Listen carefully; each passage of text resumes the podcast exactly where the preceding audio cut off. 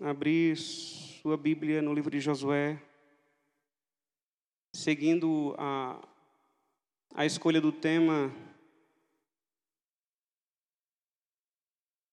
24:15.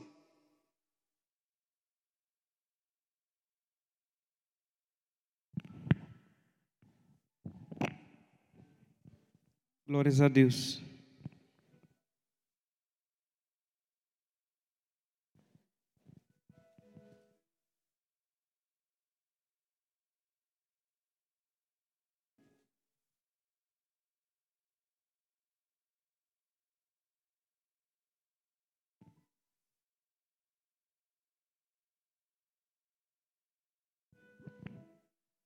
Vinte e quatro, quinze somente a parte A do versículo.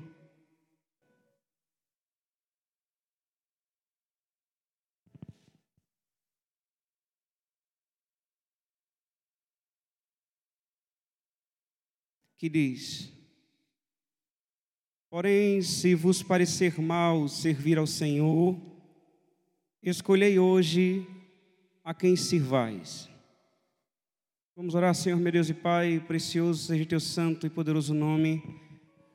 Tu és Deus que está no nosso meio, que opera prodígios, maravilhas no meio do teu povo. Tu não é um Deus do passado, mas é um Deus do presente, que tem estado conosco em todos os momentos da nossa vida, Senhor. O Senhor tem trazido o teu povo a esta casa a ouvir a tua voz, diante, ó Deus, das ministrações dos louvores diante, Senhor Jesus Cristo, de cada trabalho aqui realizado pelos teus servos, ó Deus. E te peço, Senhor, que nesta hora, Deus, o entendimento, Senhor, deste povo, Deus, que estar neste lugar seja aberto, Senhor, por ti. E que seja a ação do teu Espírito Santo que possa fazer, Senhor, com que essas pessoas possam tomar a melhor decisão de toda a sua vida. E, Senhor, rendemos graças e te agradecemos no nome santo de Jesus Cristo.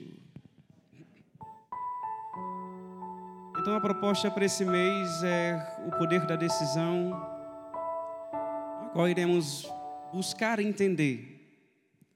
E não seguindo a ideia de Josué, quando no final do versículo fala a respeito da família, mas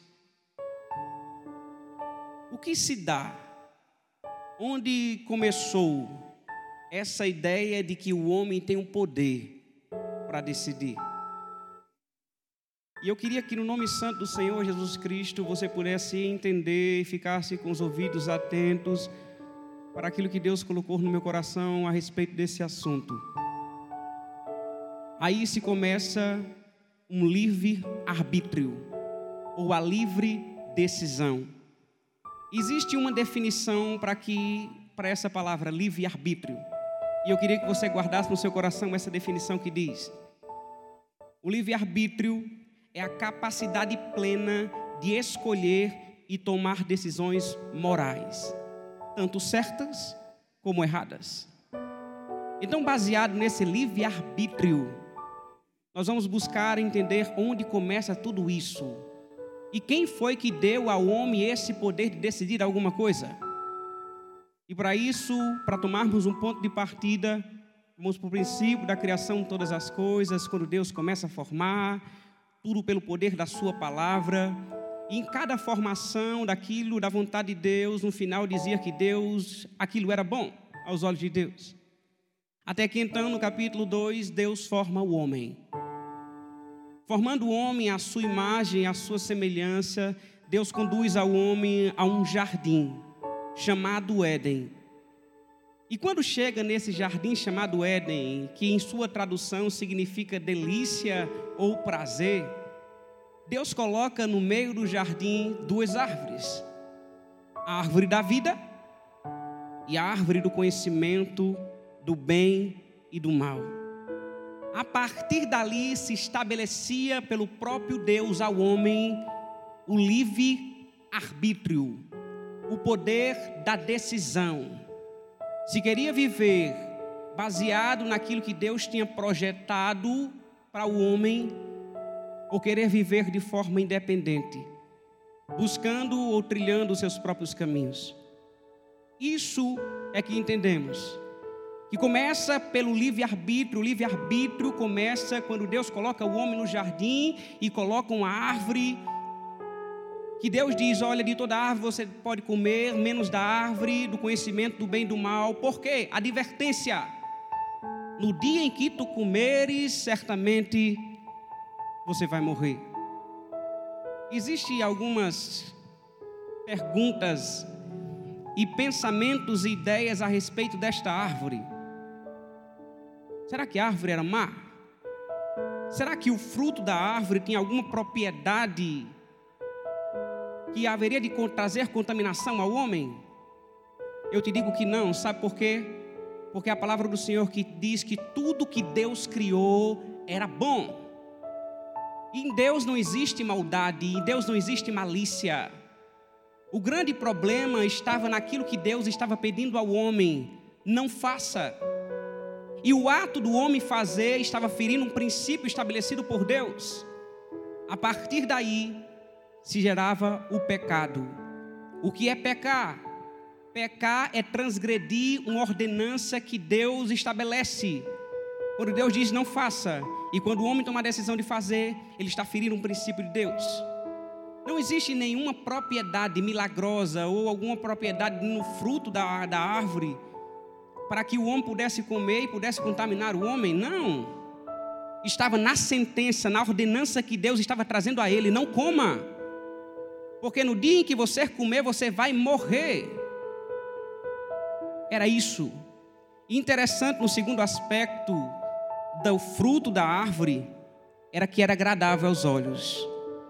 Interessante que o segundo aspecto diz que a árvore, que o fruto da árvore se podia desejar.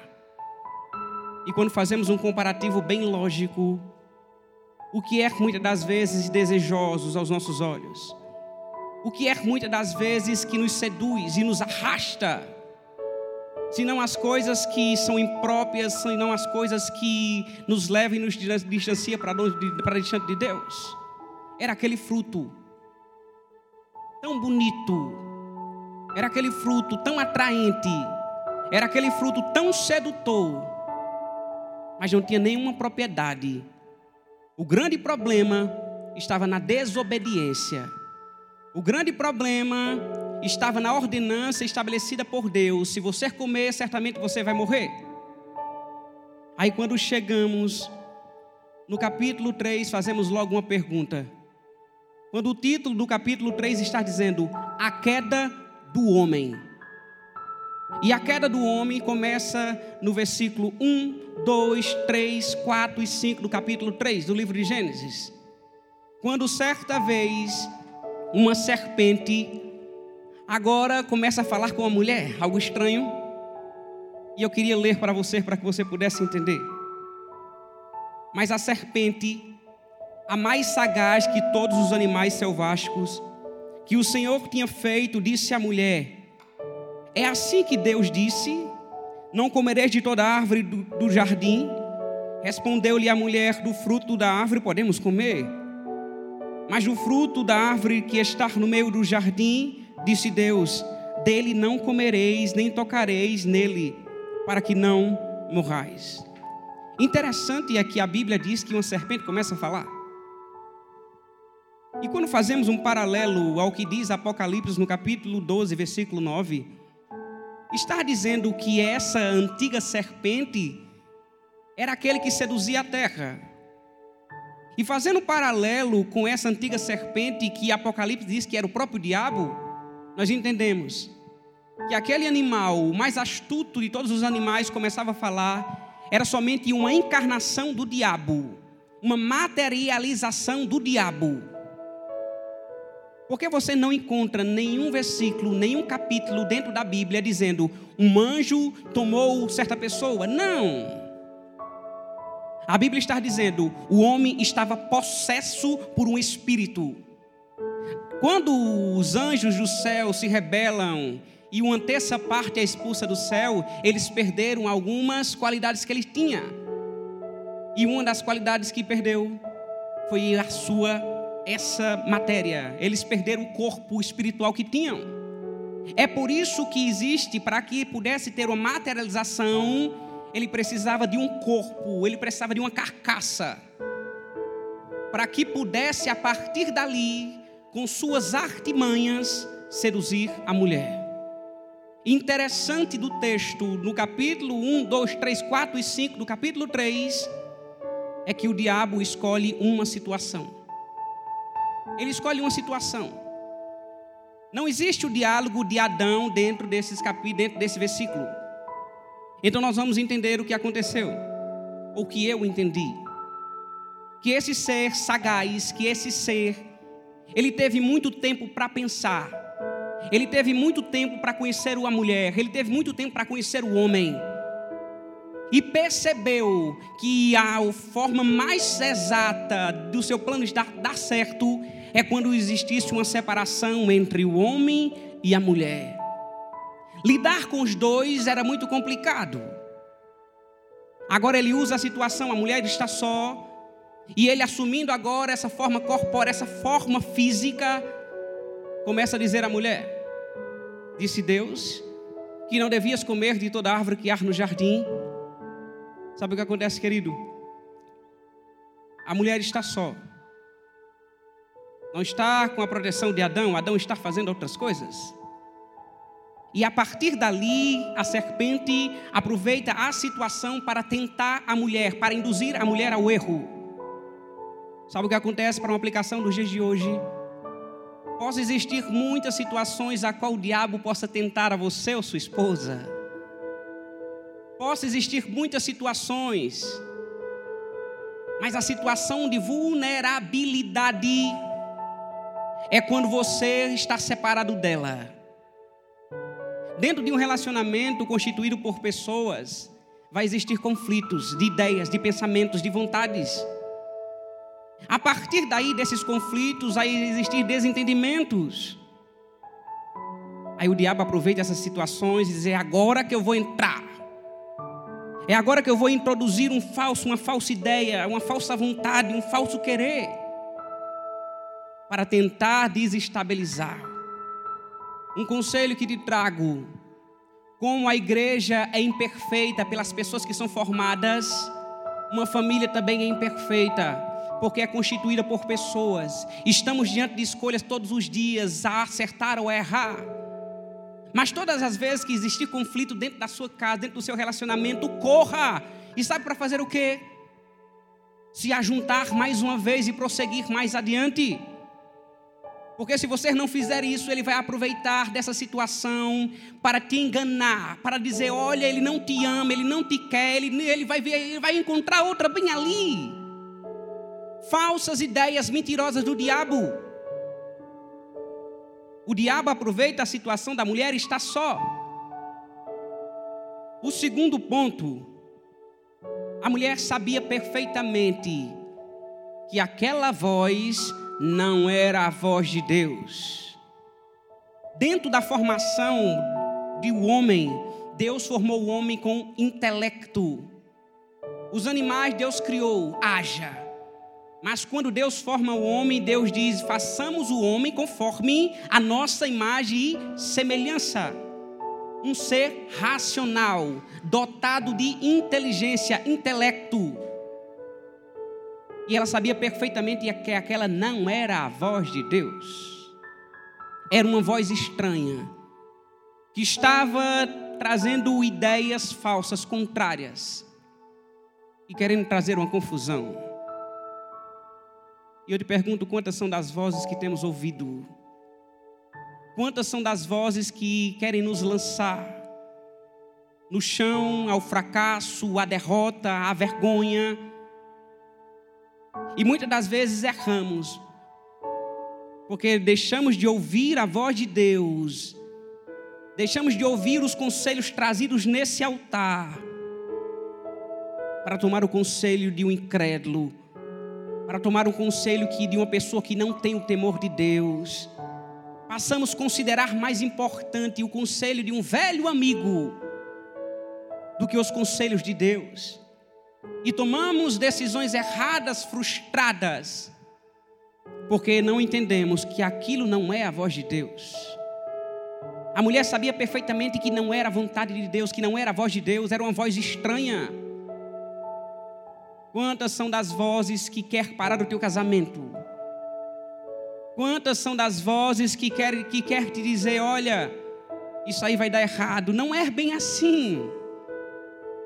Você já começou a conversar com alguém e aquela pessoa disse, não, não é bem assim não.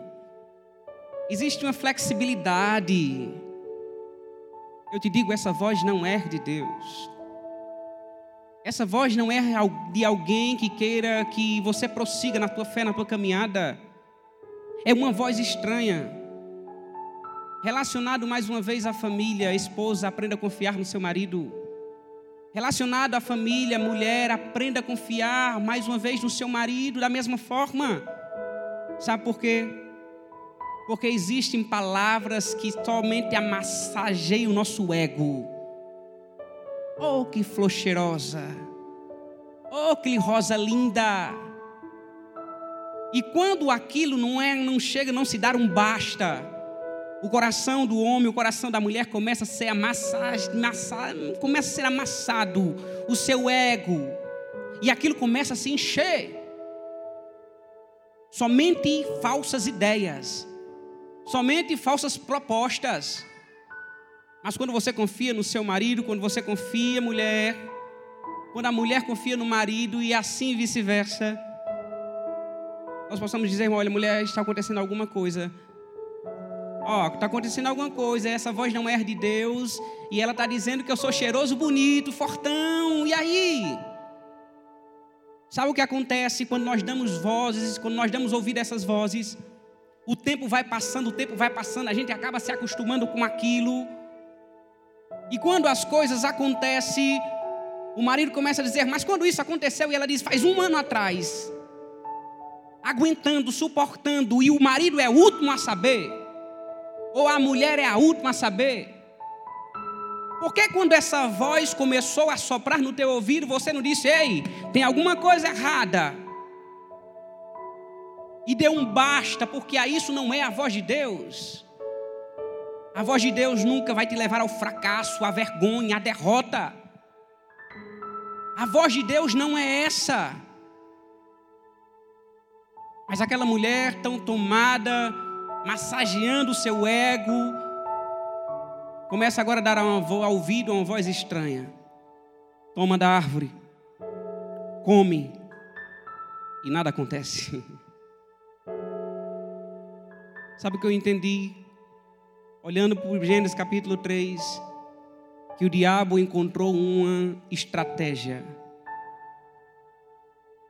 Se eu começar pelo homem ou se eu começar pelos dois, posso dar errado. Eu vou começar por aquilo que agrada o homem. Eu vou começar por aquilo que lhe satisfaz, por aquilo que ele tem prazer. E a própria mulher, dado o fruto proibido ao seu marido Adão. E você pode se perguntar, mas por que Deus permitiu que isso pudesse acontecer? Mas por que Deus permitiu, sabendo Deus que o homem ia cair, que o homem ia fracassar? E eu logo te digo: para que fosse testado, para que fosse provado, para que fosse estabelecido a liberdade de Deus ao homem. Porque quando Deus fez o homem, Deus não fez o homem e colocou ele dentro do jardim e lacrou o jardim dizendo: aqui não entra o mal. O nosso Deus não é um Deus carrasco. O nosso Deus é um Deus que nos quer, tem nos dado liberdade. E quando Deus coloca a árvore no meio do jardim, Deus estava dizendo: existe o mal. Existe outra proposta. Existe outro caminho. E eu te fiz livre para que você pudesse decidir se você quer me servir ou você quer viver pelas suas próprias ideias.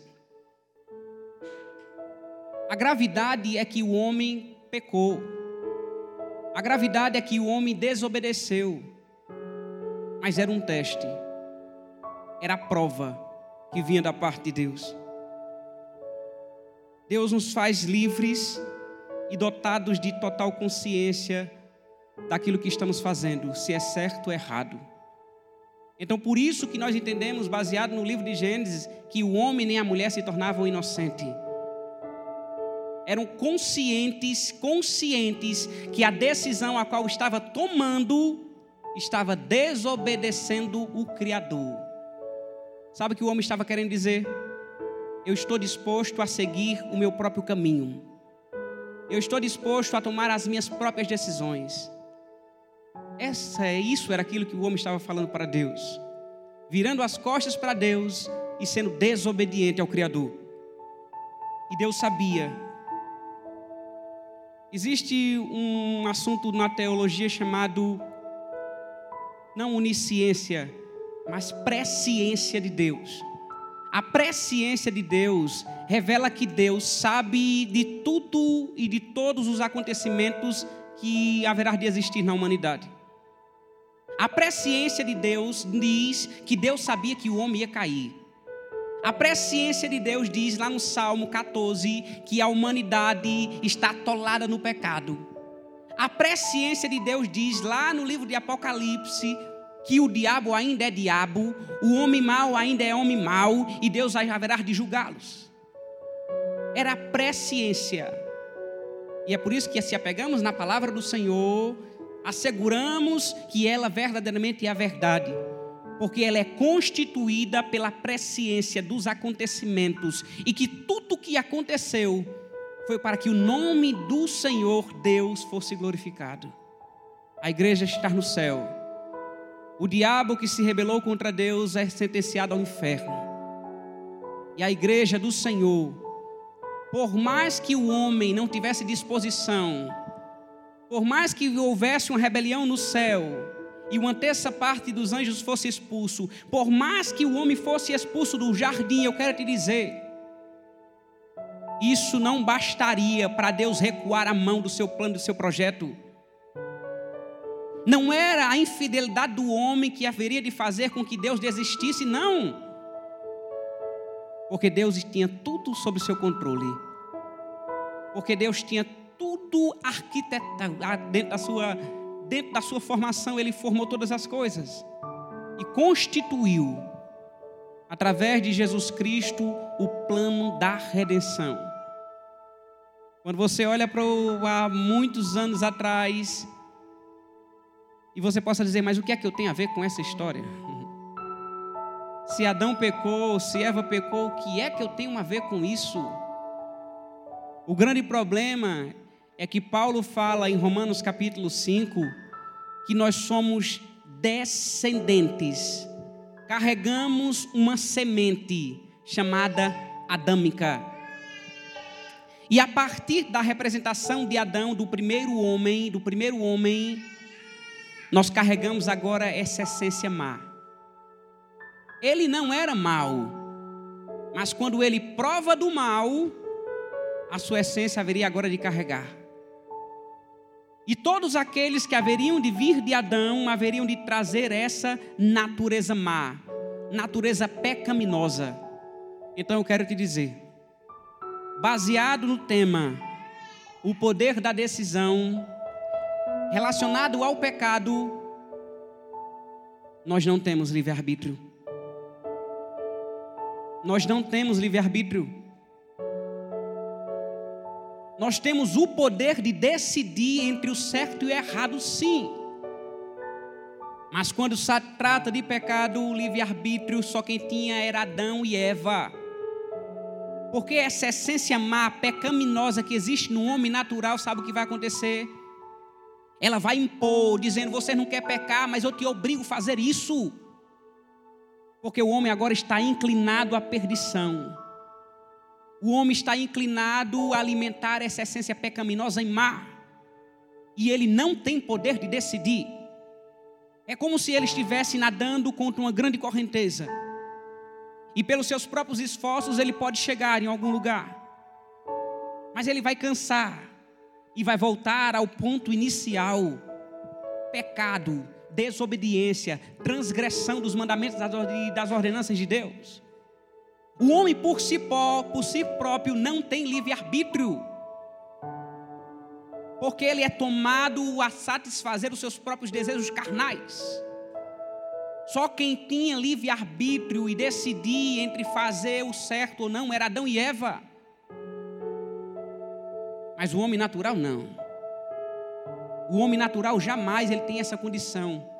Porque Paulo diz lá em Romanos, capítulo 3, dizendo que todos pecados e destituídos estão da glória de Deus. Nós não temos condição de produzir o bem se não partir de Deus. Nós não temos condição alguma. Quando eu olho para os meus filhos, estou aprendendo com os meus filhos.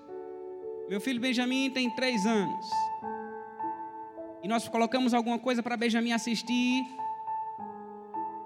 Quando viramos as costas, o menino vai lá, rapidinho, tira aquilo e diz, coloca naquilo que, que lhe chama a atenção. Aí nós falamos, Benjamin, presta bem atenção, meu filho, isso aqui não é bom, isso aqui fala coisas erradas. Isso aqui não é bom porque você vai ficar sonhando uma à noite, você vai ficar sonhando com isso. Sabe o que ele diz? Mas é isso que eu gosto, papai. E eu digo: não, cristãozinho é melhor, turminha da graça é melhor, meu filho. Mas eu entendo que é uma tendência pecaminosa que existe já desde criança, uma inclinação que leva o homem a tomar decisões tão somente para satisfazer o seu ego, o desejo carnal da sua natureza. E temos refreado, não. E temos tirado, para que aquilo não flore, para que aquilo não cresça, para que aquilo não dê frutos. Mas temos aprendido que o homem natural ele não tem condição nenhuma de tomar decisões diante do pecado. Porque o pecado vai lhe arrastar, vai lhe seduzir e vai dizer eu sou mais forte do que você. Pelos seus próprios esforços, você possa dizer eu não preciso ser crente para tomar decisões certas. E eu te digo, você está certo. Mas eu quero te dizer, dentro da consciência da mentalidade moral que Deus te deu, você tem total condição de tomar decisões certas. Mas na proporção de que Deus espera, jamais. Porque entra a graça. Porque entra o favor imerecido que o homem não tem condição nenhuma de produzir para ele próprio. E eu queria ler para você Romanos no capítulo 12, versículo 17 e 18, que diz: Se pela ofensa de um e por meio de um só reinou a morte, muito mais os que recebem a abundância da graça e o dom da justiça reinarão em vida por meio de um só, a saber, Jesus Cristo. Versículo 18: Pois assim como por um só, uma só ofensa veio o juízo sobre todos os homens, para condenação, assim também por um ato de justiça veio a graça sobre todos os homens, para justificação que dá vida. Somente através da graça é que nós temos condições de tomar decisões certas para a nossa vida. A graça mediante a Jesus Cristo. Mas existe uma necessidade. E sabe qual é a maior necessidade do homem hoje? É um novo nascimento. Eu tenho que nascer de novo. Eu tenho que nascer do Espírito. Eu tenho que ter as características do segundo Adão. Porque o primeiro não me faz entender que eu tomo decisões certas. O segundo Adão, ele é perfeito. Aí nós somamos. Novo nascimento, mais a ação do Espírito Santo. Sabe o que vai acontecer? Aí você vai cumprir com a vontade de Deus. Aí você vai ter condição de tomar decisões sábias e certas ao longo da sua vida. Aí essa natureza má e perversa que existe dentro de nós, ela fica no chão da nossa vida e o a espiritual começa agora a brotar. Ah, a partir daí eu sei que a graça, através do derramamento do Espírito Santo, nos dá a condição de tomar decisões certas. E ao lado de Deus. E eu quero te dizer, os teus próprios esforços, meu querido, não vale a pena, porque ele vai te levar ao fracasso. Em algumas áreas da tua vida você vai acertar, mas em outras áreas a tua essência vai te arrastar. Em alguns momentos da sua vida você vai acertar sim, mas você não é capaz de resistir sozinho porque você está lutando contra algo que é muito maior do que você.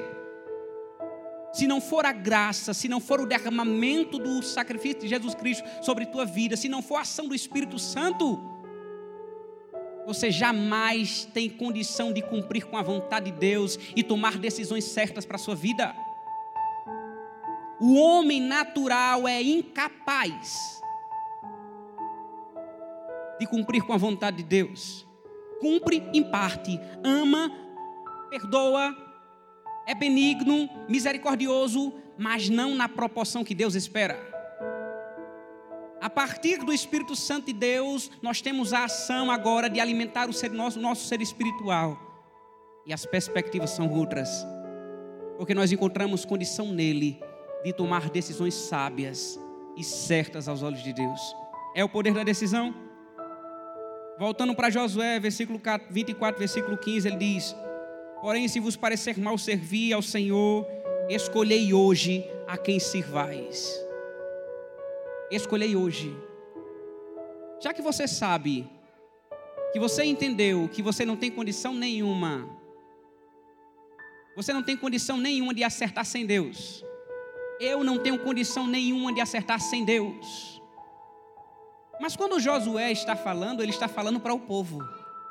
E sabe quem é esse povo? O povo de Deus.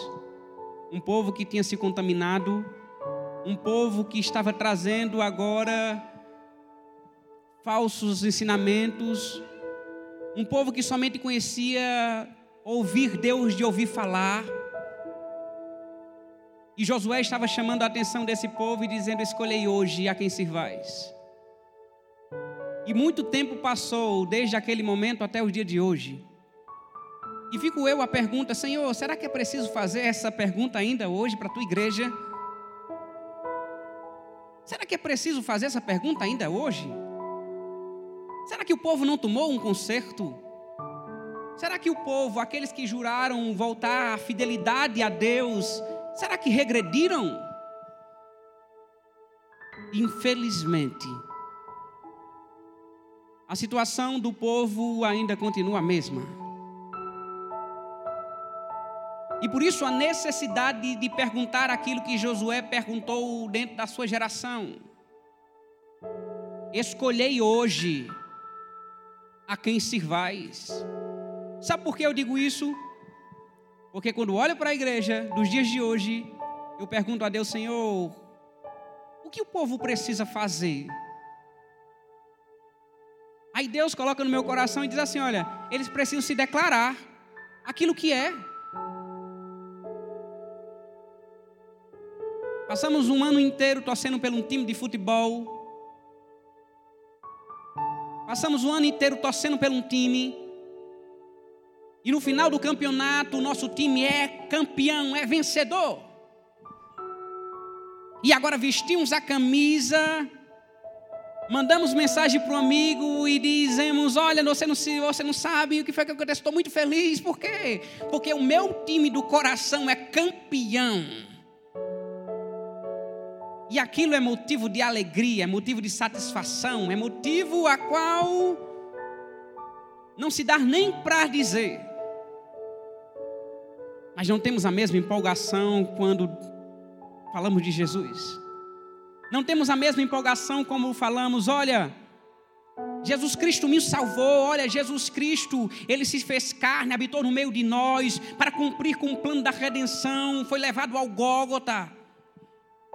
E ali foi morto, mas eu quero te dizer que ao terceiro dia ele ressuscitou. Para garantir salvação e vida eterna a todo aquele que nele crê, ele pode fazer isso por você. Porque não temos a mesma empolgação porque não temos o mesmo desejo de trazer as boas novas de salvação. em dois em dois anos, ou em três em três anos, ou em quatro em quatro anos, não sei. A nação está votando, a nação está torcendo por um candidato, veste a bandeira, chacoalha, sai para as praças, veste a camisa, e quando seu candidato ganha, hum, quase funde o motor da moto.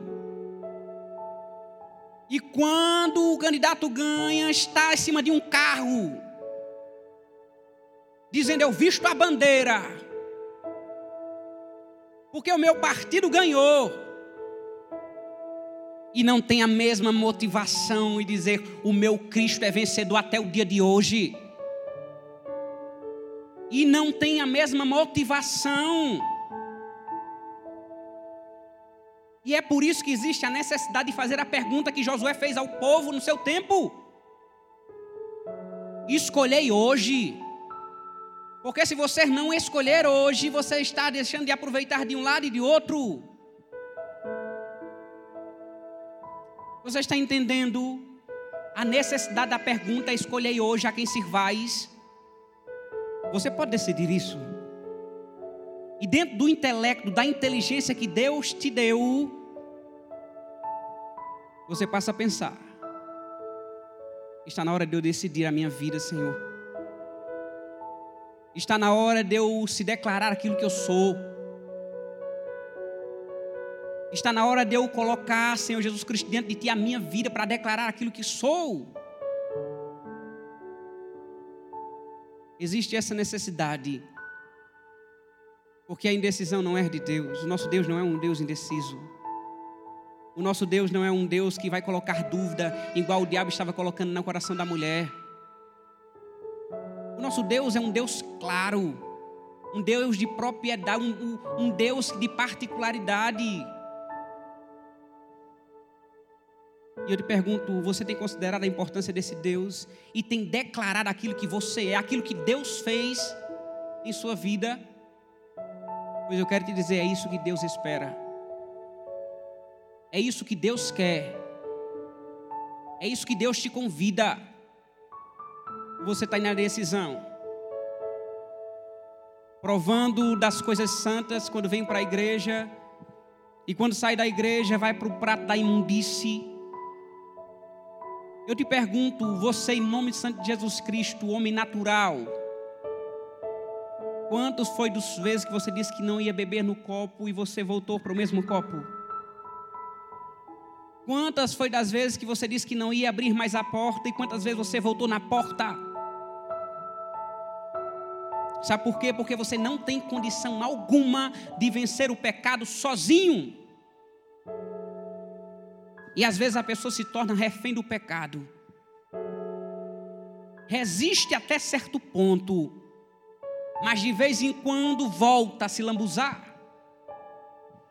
O nosso Jesus é completamente diferente. Ele diz assim: olha, se o Filho vos libertar, verdadeiramente sereis livre. Não precisa fechar os botecos, não. Não precisa fechar as casas de prostituição, não. A minha liberdade se estabelece entre o bem e o mal, e eu escolho o bem. Porque Jesus Cristo me fez ser livre para decidir agradar ao meu Criador. Você está entendendo? Você não vai conseguir sozinho. A gente não vai conseguir sozinho. Porque estamos lutando contra algo muito maior.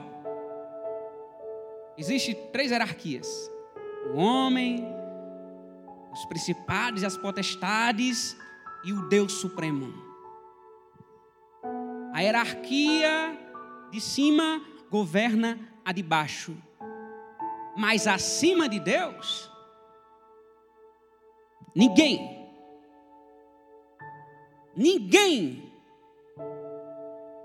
e somente Deus, pela redenção de Jesus Cristo, é capaz de proporcionar a você essa livre decisão de ser livre em Cristo Jesus.